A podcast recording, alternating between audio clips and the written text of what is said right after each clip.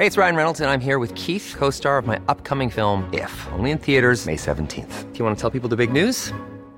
All right, I'll do. Sign up now and you'll get unlimited for $15 a month in six months of Paramount Plus Essential Plan on us. Mintmobile.com slash switch. Upfront payment of $45 equivalent to $15 per month. Unlimited over 40 gigabytes per month. Face lower speeds. Videos at 480p. Active Mint customers by 531.24 get six months of Paramount Plus Essential Plan. Auto renews after six months. Offer ends May 31st, 2024. Separate Paramount Plus registration required. Terms and conditions apply if rated PG.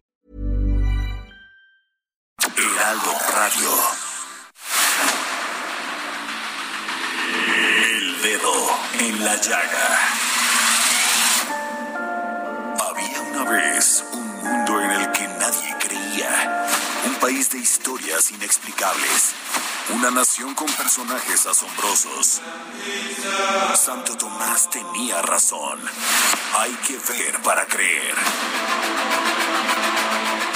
México increíble. Las verdades que duelen. La voz de los que callan. El dedo en la llaga. Infórmate, diviértete, enójate y vuelve a empezar. El Heraldo Radio presenta El Dedo en la Llaga con Adriana Delgado. Nada me consigo concentrar. Ando despistado todo. Desastre y no sé qué está pasando. Me gustas a rabiar, yo te deseo y llegas a desesperar. Es tan grande lo que siento por ti que tenerte no basta. ¿Qué es esto que me invita a vivir? Que me da la ilusión. ¿Qué será esa fuerza que a todos nos une de dos en del corazón.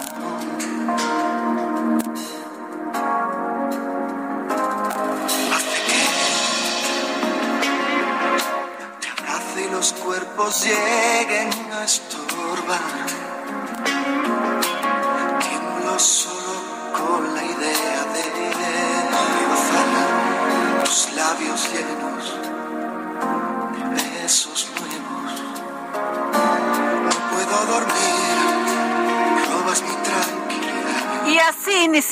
este dedo en la llaga de este miércoles 26 de mayo del 2021. Yo soy Adriana Delgado, me escucha usted por la 98.5 FM a través de todo el país y en Estados Unidos también. Y sí, está usted escuchando a este maravilloso cantautor madrileño, ganador de 24 Grammys latinos y 4 Grammys americanos.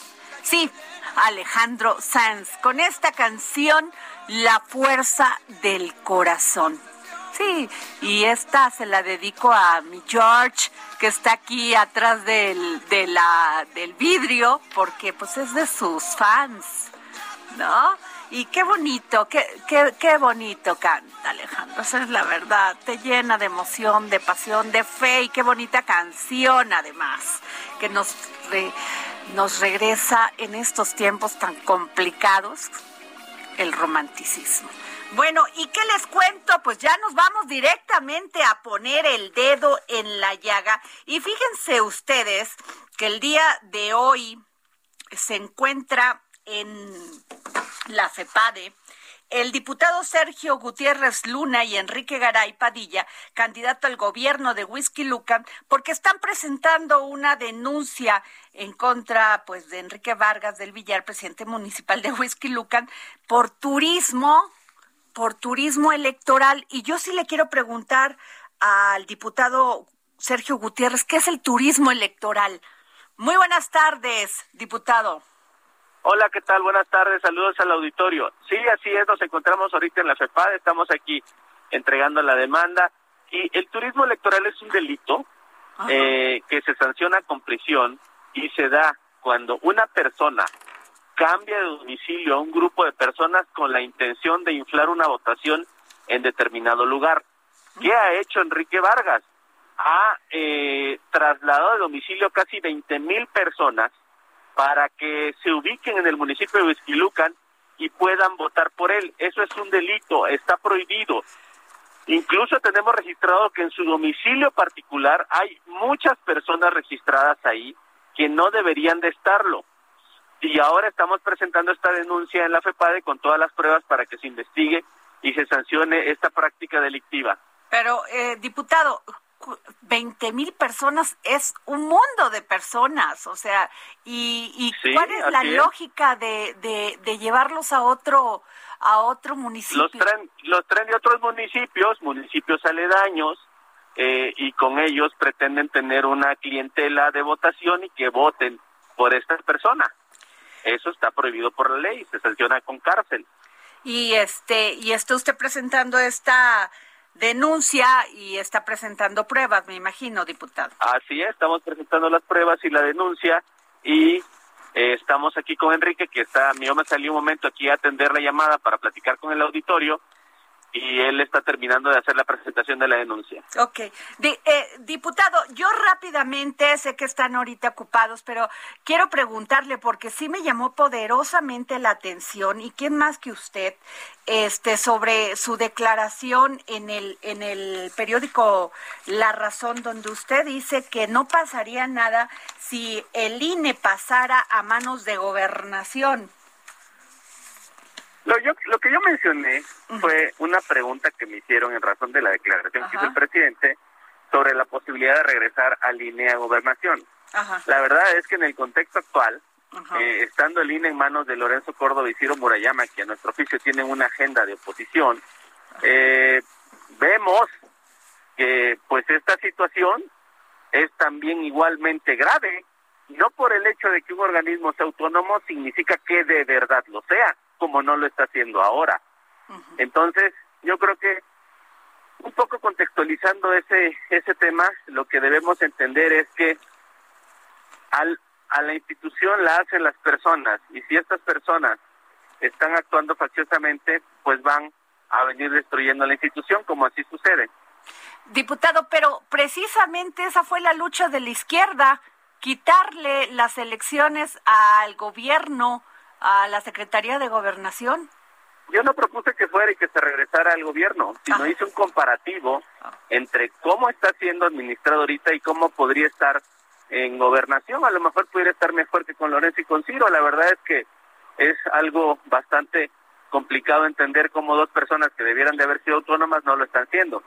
Esa es más bien la reflexión y, la otra pregunta, diputado, el presidente ha, pues, ha comentado en varias ocasiones, incluso en una dijo, no, no estoy en contra de Lorenzo Córdoba, solamente no confío en él, ni, en, ni confío en el INE, porque avaló fraudes.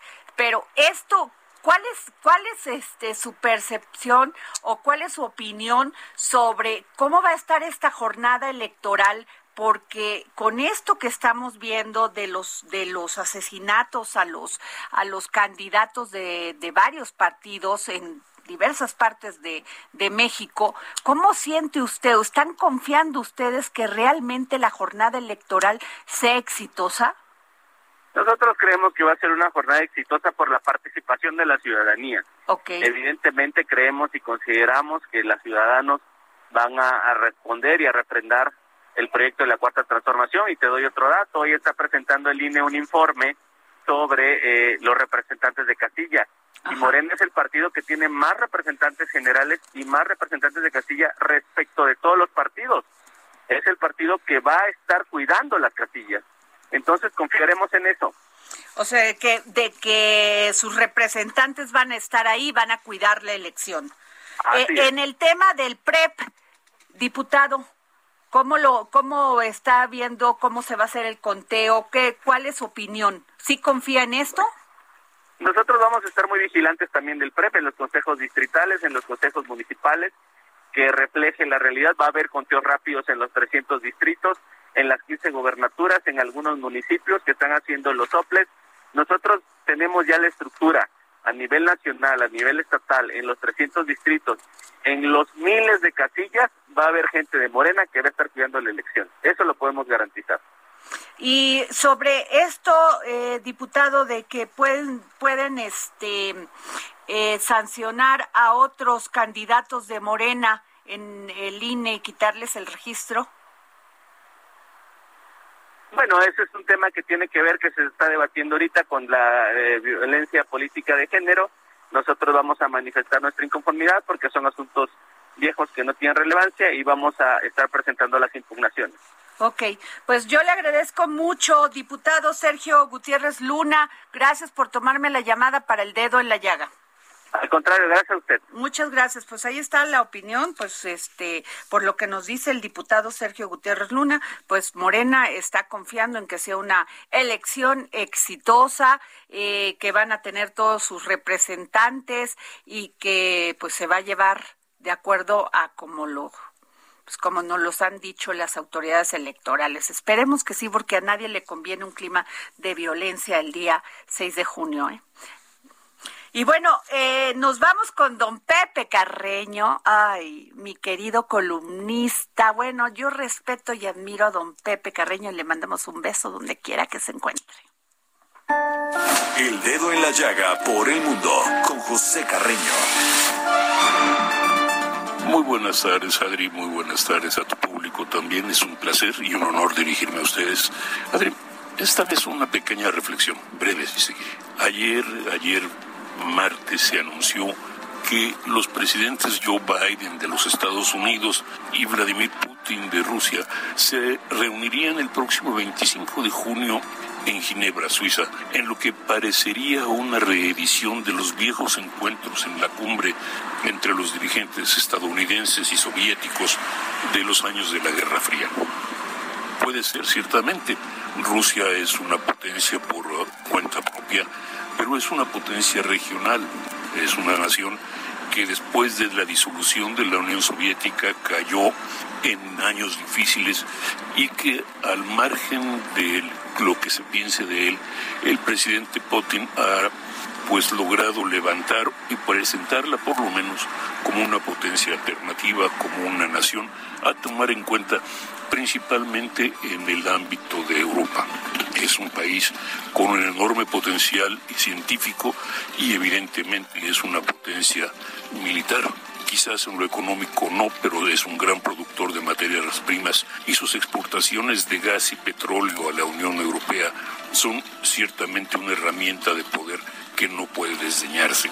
Igualmente, mantiene una imagen importante en el mundo como una alternativa a los Estados Unidos, pero la verdad se dicha, los Estados Unidos siguen siendo la nación hegemónica en el mundo y su principal rival hoy en este momento es la República Popular China, la nación que es aliada ciertamente de Rusia, que fue durante muchos años segundo violín y que ahora es, sin embargo, la principal potencia competidora. Así pues, sin quitarle importancia a Rusia, sin quitarle importancia a la posibilidad de disminuir tensiones y problemas en el, el ámbito europeo, la cumbre de Putin y de Biden es más bien una cuestión de nostalgia, una cuestión de darle, de, poner cosas en su lugar y volver a recuperar una normalidad que ya no había en los últimos 10 o 15 años. Así que ojalá la cumbre Putin-Biden resulte bien, ojalá todo funcione, pero el problema no está ya en Europa, el problema está en el Pacífico y ahí es a donde están dirigidos los esfuerzos de Biden y en alguna medida del resto de las naciones del mundo. Hasta la próxima vez y muchas gracias.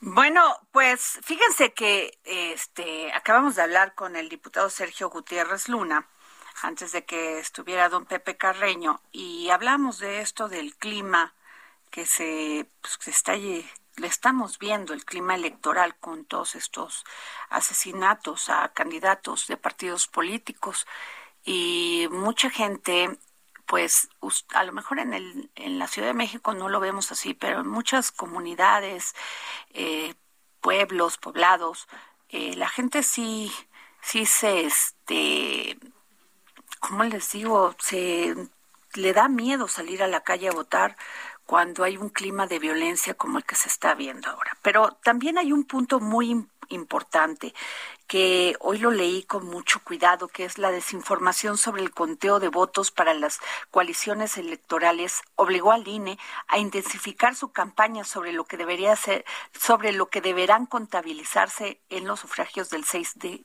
junio para evitar la confusión. Y yo le pedí al doctor Ukip, eh, consejero electoral del Instituto, del Instituto Electoral, que me pudiera contestar la llamada, porque yo creo que esto es bien importante y además se está haciendo como lo he estado viendo en varios medios, en las redes, una narrativa sobre un posible fraude electoral. Este doctor, muy buenas tardes. ¿Qué tal? Muy buenas tardes. ¿Usted qué piensa de esto que, que, le, que estoy comentando? Eh, ¿De cuál de las tres cosas bueno, pues a ver, empezaríamos sobre este cómo ve usted esto del conteo de votos, la desinformación que se está, según esto, dando. A ver, eh, sí es verdad que hay algunas dudas entre los ciudadanos de cómo votar en el caso de las coaliciones.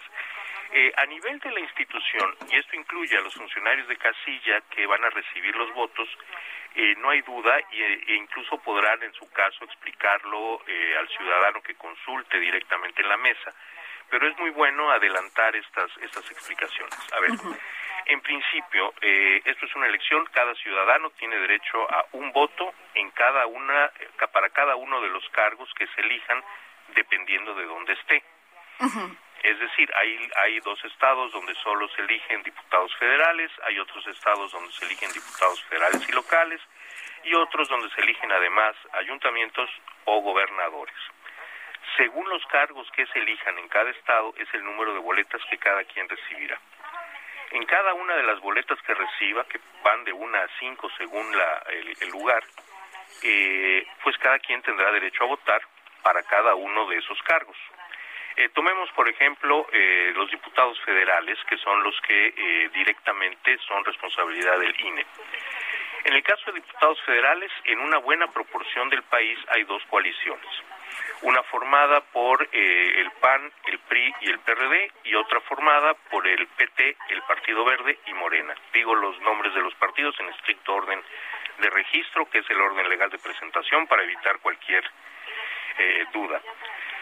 Bien, eh, en esa boleta cada ciudadano va a emitir un voto. Dependiendo de cómo lo emita, cómo se va a, contar. ¿Qué quiero decir?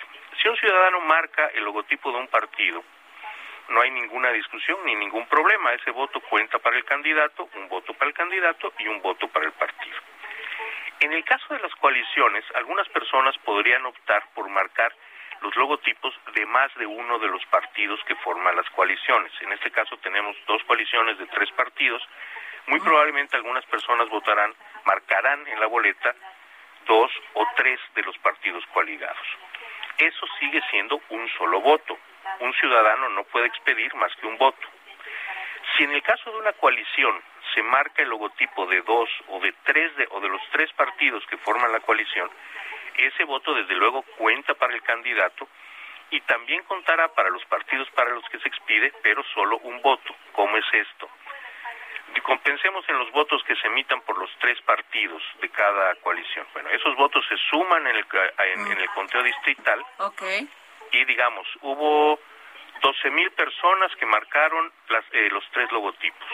Bueno, pues a cada partido le corresponderán 4 mil de esos 12 mil votos si fueran las boletas, las marcaron dos logotipos y seis mil personas votaron de esa manera, pues le tocará a cada quien tres mil votos. O sea, se divide.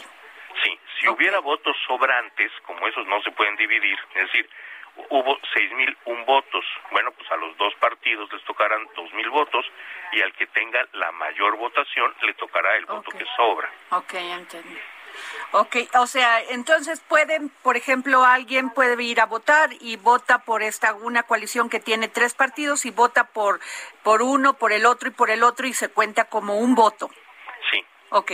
Esto es perfectamente válido. En términos generales. Y si vota por uno, también se cuenta un voto. También se cuenta un voto. Cada ciudadano va a emitir un voto eh, si vota por coaliciones, no importa si marca una, dos o tres boletos o tres logotipos, seguirá siendo un voto. Okay. Y del, del total de esos votos, se divide a la mitad o a la tercera parte según sea el número de votos. En cada acta hay todas las opciones. Es decir, en las actas vamos a tener los logotipos de los 10 partidos registrados y además dónde que se apunten cuántos votos llegaron, volviendo a las, a, las coaliciones en el orden.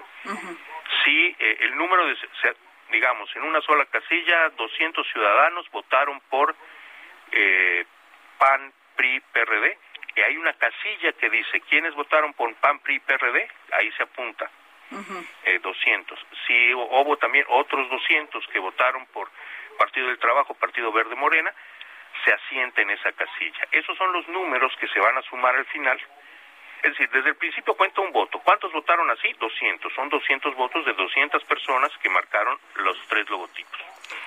Esto luego se suma con los de todas las demás casillas del distrito y ya a nivel distrital se divide entre tres en el ejemplo que pongo y le toca una tercera parte a cada partido político. A ver, tengo una una una este declaración de Chutenorio y dice el hecho de que los partidos hayan formado coaliciones parciales y alianzas diferentes en los ámbitos federal y local provocará un gran número de votos nulos. ¿Qué me dice usted? A ver, ha ocurrido. Eh, yo pongo, por ejemplo, el caso de Yucatán en 2012, que lo recuerdo muy bien. En 2012 el PRI y el Partido Verde estuvieron aliados en muchos lugares, pero en Yucatán no. Sin embargo, acá eh, hubo un número importante de electores que creyeron que la alianza también estaba en Yucatán y marcaron los dos logotipos, el del PRI y del Partido Verde. Como los candidatos eran diferentes, esos votos, no había coalición, esos votos fueron nulos. Okay. Entonces sí, tienen que, el ciudadano debe tener cuidado de que si va a marcar más de un logo, efectivamente eh, sean partidos coaligados, porque de otra manera ese voto se pierde. La recomendación que los partidos hacen, la recomendación práctica que los partidos le hacen a sus votantes es que marquen un solo partido de cada coalición. El INE no puede recomendar eso porque, eh, bueno, es una decisión de cada ciudadano pero es una recomendación práctica que los partidos hacen y que eh, evita cualquier tipo de confusión. Es decir, si yo no tengo la certeza de si en mi distrito eh, los partidos de mi simpatía están aliados, pues yo voto por aquel que prefiera y así haya alianza o no haya alianza, ese voto contará. Híjole, pues eh, medio confuso para para la ciudadanía, ¿no? Este no, una ciudadana, un ciudadano, un voto, eso es todo. Hay que procurar votar por partidos que estén coligados y si hay duda, pues votar por un partido. No, no es, no es, eh, realmente tan confuso. Ok, pues le agradezco mucho y bueno, muy rápido, eh, ¿qué piensa usted de este clima de violencia que se está dando con estos asesinatos? No, bueno, eso eh, me, me, parece terrible. realmente es algo que nos tiene que preocupar como sociedad. Hoy nuestra sesión de Consejo General inició eh, con un minuto de silencio por eh, los candidatos asesinados, con especial atención en la última candidata. Eh, estos son hechos reñidos con la democracia, estos son hechos que no pueden ser aceptables para la sociedad que y bueno yo espero que los culpables sean encontrados y sancionados con todo el peso de la ley. Y desde luego eh, aspiro a que eh, a futuro podamos eliminar este tipo de prácticas completa y absolutamente de los procesos electorales. El presidente al presidente Andrés Manuel López Obrador eh, doctor Kip eh, ha dicho que no confía en el INE ¿Cómo percibe usted el clima que se va a dar en la jornada electoral? Bueno, a mí me parece que eh, es normal que haya voces de diversa naturaleza que señalen inconformidades eh, en el proceso electoral, incluso contra la autoridad. He puesto muchas veces el ejemplo de un partido de fútbol que en su máximo calor pues también lleva rechiflas para el árbitro. Eh, yo creo que eso no nos debe de, preocupar demasiado. el INE es una institución muy sólida, con procedimientos conocidos, estables, exhaustivos, que garantizan, han garantizado plenamente eh, la limpieza de las elecciones eh, a lo largo de lo que ya son décadas. Esta elección no será la excepción. Todo está puesto para que la gente pueda ir con la absoluta confianza de que su voto se contará, de que no se va a recibir ningún tipo de voto ilegal. Esas, esas prácticas de hace décadas, de 1988, que alguien metía varias boletas, que alguien votaba en varias casillas, hoy son imposibles tenemos boletas infalsificables, perfectamente contadas, foliadas, que se pueden firmar incluso en la casilla por los representantes, que eh, no puede no puede haber sobretiros, es decir, alguien no puede en el taller de impresión de atrás de la casa imprimir nuevas boletas para meterlas en contrabando, no se puede. Se nos va a acabar el tiempo, doctor. Yo le agradezco muchísimo, doctor Ukip, este consejero electoral del Instituto Nacional Electoral. Sí hay confianza en las elecciones. Totalmente. el INE dará el servicio de la calidad que ha venido dando. Totalmente confiable. Muchas gracias, doctor. Nos va, este, nos tenemos que ir a un corte y regresamos aquí al dedo en la llaga.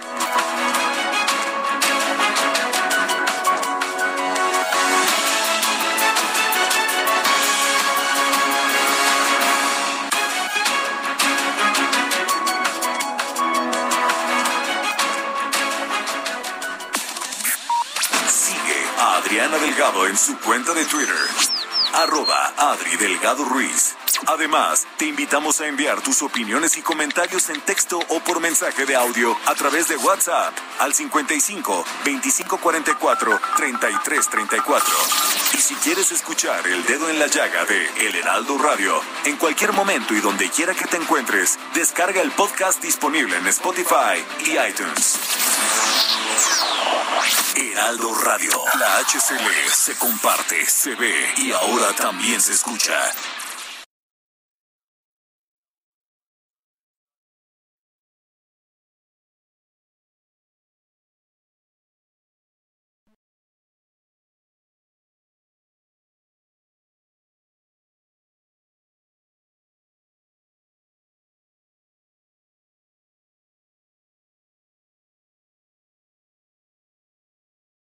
Heraldo Radio. La HCL se comparte, se ve y ahora también se escucha. Sigue a Adriana Delgado en su cuenta de Twitter en arroba Adri Delgado Ruiz. Y envíanos tus comentarios vía WhatsApp al 55 25 44 33 34 o 55 25 02 21 04.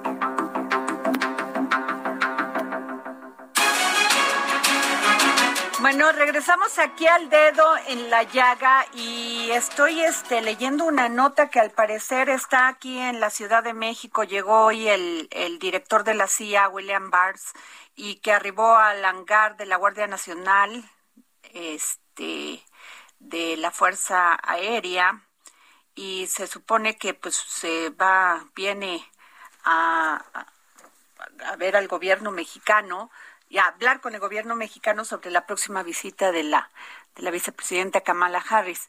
Pero bueno, este íbamos a otro tema y que también pues tiene que ver mucho con todo el tema de clima, de clima de violencia política en México y que van más de 80 candidatos que, que este, y actores políticos que han sufrido una agresión o que son realmente, o sea, mortalmente asesinados. Y tenemos en la línea Alejandro Ope, bueno, quien más sabe de tema de seguridad es Alejandro, sin duda. Alejandro, ¿cómo estás? Muy bien, Adriana. Buenas tardes, buenas tardes, auditorio. Oye, ¿qué tema este de, de y lo que pasó ayer, 25 de mayo, en contra de Alma Rosa Barragán, candidata del Movimiento Ciudadano a la presidencia municipal de Moroleón, fue terrible en el estado de Guanajuato. Terrible, porque estaba dando, estaba en su meeting y vinieron y sin más la balacera. Así, así. Eh, y es, es una, una más de los múltiples atentados que han sufrido eh, candidatos aspirantes políticos locales, ¿no? Eh, esto no es una violencia nueva, dejar por de este modo. Ya en procesos electorales anteriores habíamos tenido fenómenos de esta naturaleza. Pero eh, este fenómeno probablemente se ha agudizado en años recientes por varias razones, pero déjame apuntar una en particular, porque es los grupos de organizado o grupos armados que hay en el país, algunos son de crimen organizado, otros no, eh, se han vuelto más locales en sus alcances, ¿no? Déjame ponerlo de este modo. Eh, se han eh, han creado redes no de extorsión, de explotación de, de economías locales, eh, ya sea por la vía del secuestro, del robo, de la extorsión. Y esto le ha dado, ha conferido un enorme valor a los gobiernos municipales, ¿no? a los gobiernos locales. ¿Por qué? Eh, porque en primer lugar los gobiernos municipales son fuente de, de información, ¿no? Sobre quién quién eh, vive en, eh, en, la localidad, quién tiene un negocio, quién eh, pidió una licencia de construcción, quién pidió una licencia de uso de alcohol, etcétera, etcétera, etcétera. Esa, esa información puede ser valiosísima para un grupo que se dedica a, a robar, extorsionar o secuestrar. Segundo punto, que es muy importante, es que el propio municipio puede ser una fuente de músculo para para grupos criminales no es decir eh, y ese y ese eh, tener el, el, control sobre el aparato coercitivo del Estado allí a ese nivel, las policías municipales o los inspectores, etcétera, pues son también una fuente muy útil, ¿no? Para extraerle recursos a la comunidad. Uh -huh. Y tercero, y también importante, es que los gobiernos locales pueden ser una fuente muy importante de ingresos para estos grupos criminales, ¿no? Eh, por ya sea porque directamente extorsionan al alcalde o, o porque el alcalde forma parte, ¿no? Del, del, del propio grupo que también es eso es un hecho que se da, uh -huh. eh, o porque reciben contratos, ¿no? A la manera mafiosa italiana, ¿no? Eh, empresas vinculadas a estos grupos armados, ¿no? Eh, eh, reciben contratos de obra pública, de servicios, etcétera, ¿no? Y entonces eso pues también es una fuente, es una fuente de ingreso muy importante.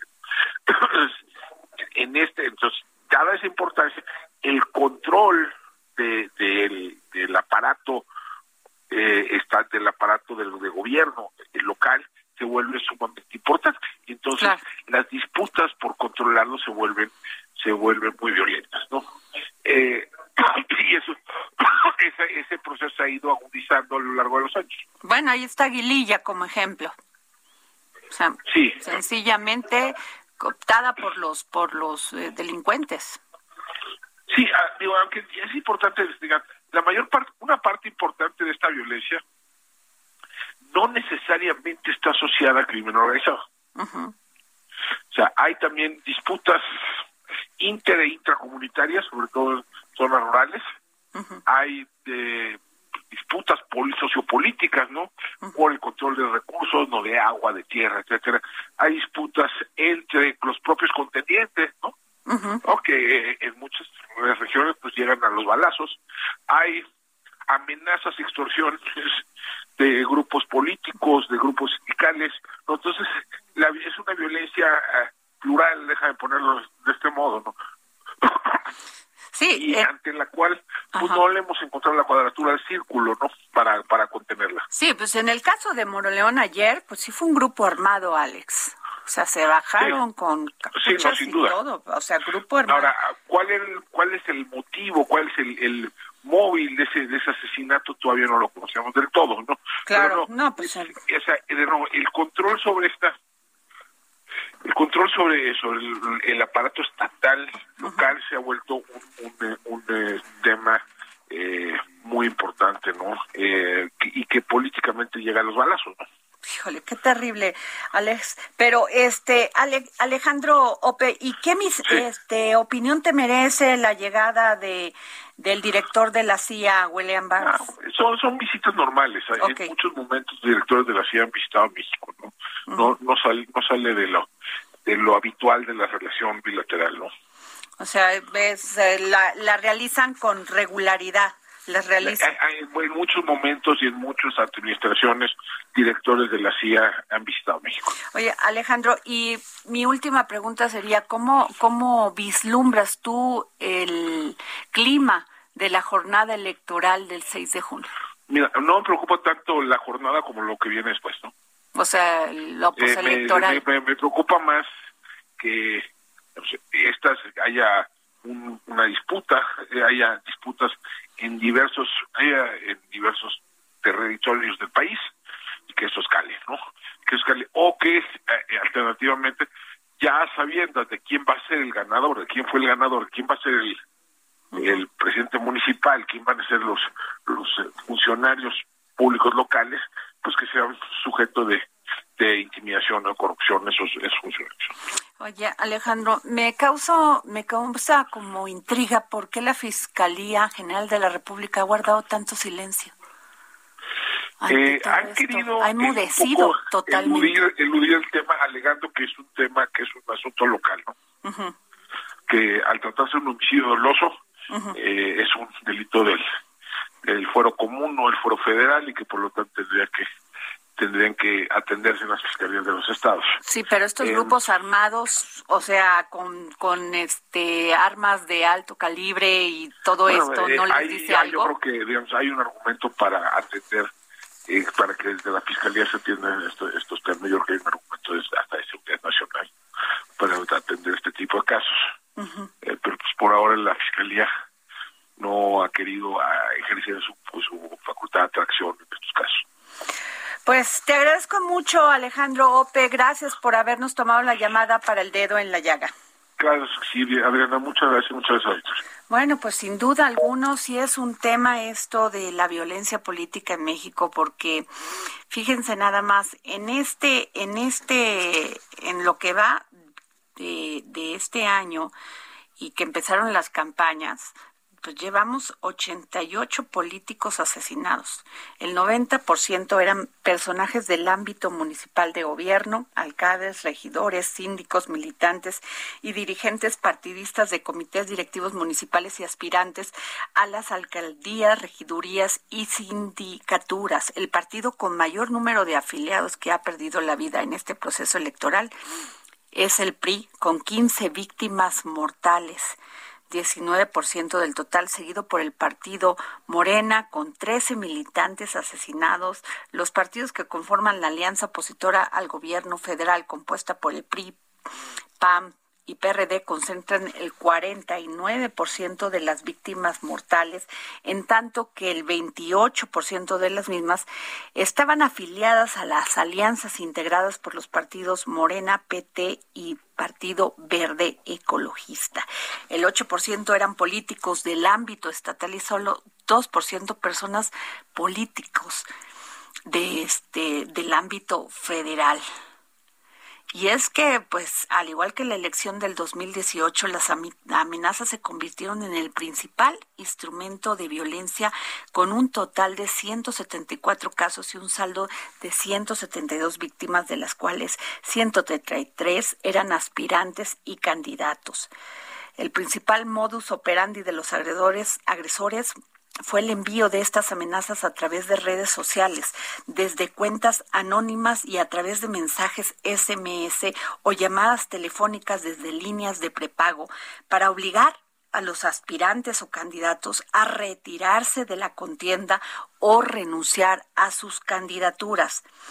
Después de haber recibido amenazas en contra de su integridad y la de sus familias, pues este es que en este país ¿qué les puedo decir? O sea, o cooperas o te, o te va muy mal, man.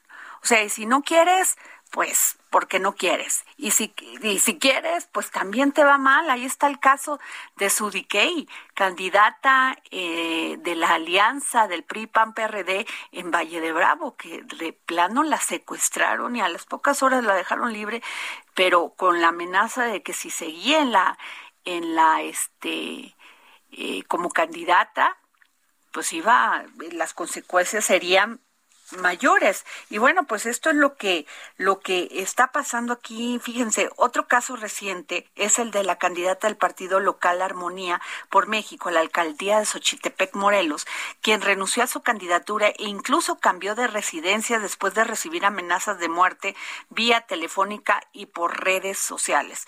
Los actos de intimidación y maltrato físico representaron la tercera agresión más recurrente cometida por parte de los militantes de los partidos y grupos de choque en contra de candidatos opositores y de sus colaboradores en actos proselitistas y de promoción del voto en colonias, plazas públicas y zonas habitacionales.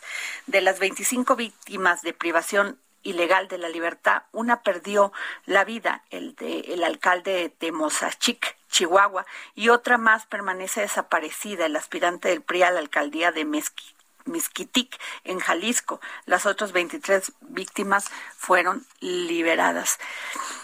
Así los temas con este clima de violencia que estamos sufriendo aquí en México. Esperemos que las que la jornada electoral pues se se cuide, todos participemos en ella y todos este apoyemos que no haya un clima de violencia porque también radican los ciudadanos que lo vayamos a hacer todos tranquilos, calmados y que pues aportemos esto este a este a este día de la jornada electoral. Sin duda alguna pues es la jornada más una de las jornadas más importantes que vamos a llevar este a cabo aquí en México. Y bueno, ¿qué les cuento? Que el diputado Porfirio Muñoz Ledo, diputado Morena, llamó a los legisladores a no permitir que el país caiga en una dictadura y los convocó a no obedecer la orden de aprobar leyes sin moverle una coma, como lo hizo el Ejecutivo Federal y dijo, es nuestro deber evitarlo. Claro, algunos de los diputados ya no estarán en la próxima legislatura, pero creo que la mayoría va a reelegirse. Gracias por invitarme a esta mea culpa colectivo y mi voto porque el legislativo ya no obedezca órdenes del, del Ejecutivo. Es vergonzoso, fue vergonzoso este este episodio de, de esta legislatura. Y bueno, fíjense que el PRI en Chihuahua se suma a Maru Campus, Campus, Maru Campos del PAN. Este, Graciela Ortiz admite poca posibilidades de victoria, forman frente para evitar triunfo de Morena. Es tiempo de tomar decisiones que blinden el futuro democrático, dijo Alito Moreno y con el respaldo total de los dirigentes nacionales de Alejandro Moreno, Graciela Ortiz, declinó su candidatura por el PRI a la gubernatura de Chihuahua. Y pues bueno, pues va encabezando al parecer las encuestas Maru Campos, Maru Campos en, en Chihuahua. Y déjenme decirles que el viernes o no sé si el jueves, viernes, vamos a tener aquí, como siempre, las encuestas del Heraldo. Que el viernes no se pierda el Heraldo impreso porque ya tendremos encuestas para saber cómo va este, cómo se han movido las preferencias electorales en los estados, este, en referencia a las gubernaturas, ¿no? Y pues sin duda va a ser de gran interés, este, pues para que nos hagamos una idea, ¿no? Porque muchas que iban arriba ya bajaron hasta el segundo, tercero, cuarto lugar, como es el caso de Clara Luz en, en Nuevo León. Y bueno, ¿qué les digo? También les voy a dar otra información. Fíjense que la Ciudad de México tuvo una reducción gracias a Dios, del 19% en el número de defunciones por COVID-19 documentadas en los últimos siete días respecto a la semana previa. En la última semana se registraron 133 fallecimientos, lo que es por mucho el mínimo histórico de la pandemia. Eh, señaló Eduardo Clark, titular de Gobierno Digital de la Agencia Digital de Innovación Pública. Y del funcionario señaló que en los últimos 15 días se reportaron 3.500 personas que resultaron positivas en las pruebas aplicadas gratuitamente en comparación con los 62 mil positivos que se llegaron a tener en enero de este año, la reducción casi es del 90%. Y bueno, pues nos vamos con Claudia Juárez, nuestra compañera que sabe todo de tecnología. Hablemos de tecnología con Claudia Juárez.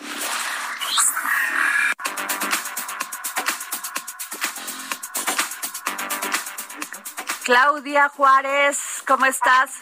Adri, muy buenas tardes, amigos del dedo en la llaga. Pues sí, hoy les vamos, hoy les vamos a hablar cómo en la pandemia ha crecido el número de internautas. Te cuento que en México hay más o menos 86.8 millones de personas conectadas a Internet. Esto suena muy bien. Sin embargo, bueno, como en todo, hay aristas, pero 24% de la población sigue desconectada. Los medios económicos es la principal causa. Hasta aquí todavía suena algo razonable. Vamos pian pianito para estar más conectados. Lo que suena algo muy, muy escalofriante, Adri, es que en el periodo de 2019 a 2020, los delitos cibernéticos en México crecieron, agárrate, 259%, siendo la pedofilia uno de los delitos de mayor aumento. Tan solo en este periodo de tiempo se documentaron 5.4 millones de casos de abuso sexual infantil al año. Entonces, esto te habla de lo que hemos platicado en otras emisiones. Aquí hay un tema súper importante que es, a medida que avanza la conectividad, lo cual es maravilloso porque cada vez las necesidades de trabajo, de escuela o de entretenimiento nos demandan estar más conectados. Pero imagínate lo que es, más de 200% que aumente un delito de este tamaño a través de Internet. Y es que eh, los, los delitos cibernéticos han aumentado a tal manera que justamente en los últimos 17 meses se han atendido más de 3.202 reportes de ciberdelitos en todo el país. Y entonces aquí el, la sextorsión, el fraude en la compraventa de vehículos o de artículos, así como el phishing, que es los delitos cibernéticos en materia de banca, pues han estado creciendo, lo cual pues cada vez nos hace muchísimo más vulnerable. Y estos datos, los que te decía de la pedofilia, como hay en aumento, pues son recabados por la Asociación Civil Aldeas Infantiles SOS, y pues que desde noviembre del año pasado México ocupa la muy, muy vergonzoso primer lugar en delitos de abuso sexual infantil, al registrarse cada año 5.4 millones de casos. Entonces, pues bueno, aquí habla de una necesidad indispensable en materia de ciberseguridad en México. No tenemos actualmente una legislación en esta materia, lo cual nos hace cada vez más vulnerables en este sentido. Entonces aquí tú misma has hecho mucho énfasis en cuanto a debemos de tener acompañamiento digital a, los menores, no pueden estar navegando solos, a detrás de las computadoras, detrás de las pantallas de los celulares, hay gente que está buscando hacer daño y en este caso, pues los niños son los más vulnerables, las mujeres cada vez, aquí recordamos que ya está en función la ley Olimpia, que cada vez pues están saliendo más eh, personas que habían estado eh, lastimosamente agrediendo eh, de manera virtual a las mujeres, eh, enviando información delicada o sensible. Entonces, pues bueno, aquí habrá que hacer un llamado urgente a las autoridades, a los legisladores, para que cada vez pongan más atención en esto que es tan, tan importante. 40% de las agresiones hechas a mujeres en Internet son cometidas por personas conocidas y 30% por desconocidos. Entonces también aquí hay que pegar, pecar de desconfiados, ¿no te parece? Ah, pues me queda clarísimo. Exacto, no hay que soltar tan fácil datos, cuídalo la información que mandas, fotos. Pues es que nadie te tiene por qué pedir tus datos, salvo que sea algo muy, muy importante, Claudia. Claro, y, y este dato que les acabo de compartir, amigos del dedo en la llaga, de que la mayor porcentaje, el mayor porcentaje de las agresiones a las mujeres son cometidas por personas conocidas. Tú nunca sabes o tú nunca esperas que tus amigos, entre comillas, que tienes en Facebook o redes sociales, pues pudieran ser capaces de lastimar o agredir tu persona o tu vulnerabilidad, pero desafortunadamente sí. Entonces cada vez estamos mucho más indefensos, así que pues las autoridades también tienen que echarnos la mano justamente. Y sabes que también tiene que haber educación y tiene que haber, este, porque los jóvenes, los niños, pues esos, esos como no entienden lo delicado y lo peligroso que puede ser, pues ellos este dan también mucha información, ¿eh? suben muchas, muchas fotos de su casa, de cómo, a dónde van, o sea, están constantemente visibilizando su modo, su modo de vida. Claro, debe permear más la cultura digital. La cultura digital, sí. Exacto, es un tema individual, pero también es un tema que hay una policía cibernética que debe estar mucho más bien estructurada para dar apoyo justamente para este tipo de denuncias. Y lo que siempre hemos dicho, el acompañamiento digital es la base en todo esto. No podemos dejar a un niño de seis años manipular un equipo o un celular porque es muy vulnerable. Ahora, los delitos, por ejemplo, de banco que te decía como el phishing, cada vez los maleantes son mucho más hábiles. Incluso eh, la Asociación de Bancos de México, la Conducef, ha alertado que están a tal punto de tan inteligentes los delincuentes que ya simulan de una manera impresionante las voces, los ruidos del banco cuando hacen llamadas. Entonces, cada vez es mucho más fácil que puedas caer y tú puedes decir, a mí no me va a pasar, pero siempre tienes un grado de riesgo. Claro. Pues muchísimas gracias, Claudia. Te valoro muchísimo que nos hayas este, dado esta información para el dedo en la llaga. Al contrario, muchísimas gracias, amigos del Dedo en la Llaga. Gracias. Bueno, y les voy a leer un tuit de, de Jesús Ramírez Cuevas, quien es el vocero de la Presidencia de la República del Gobierno Federal y dice que la refinería Deer Park produce 300 mil barriles diarios de combustible que se suman a los 900 mil barriles de las seis refinerías y bajarán las importaciones.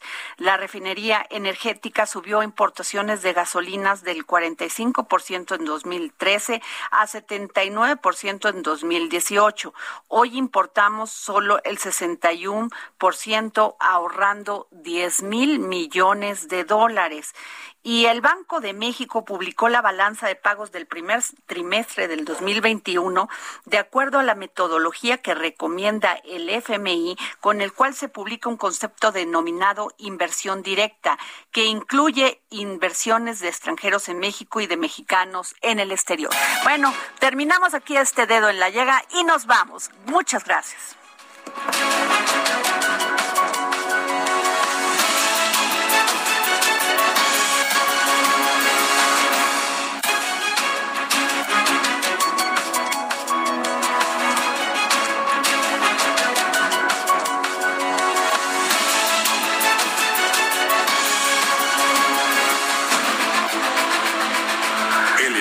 Radio presentó El Dedo en la Llaga con Adriana Delgado.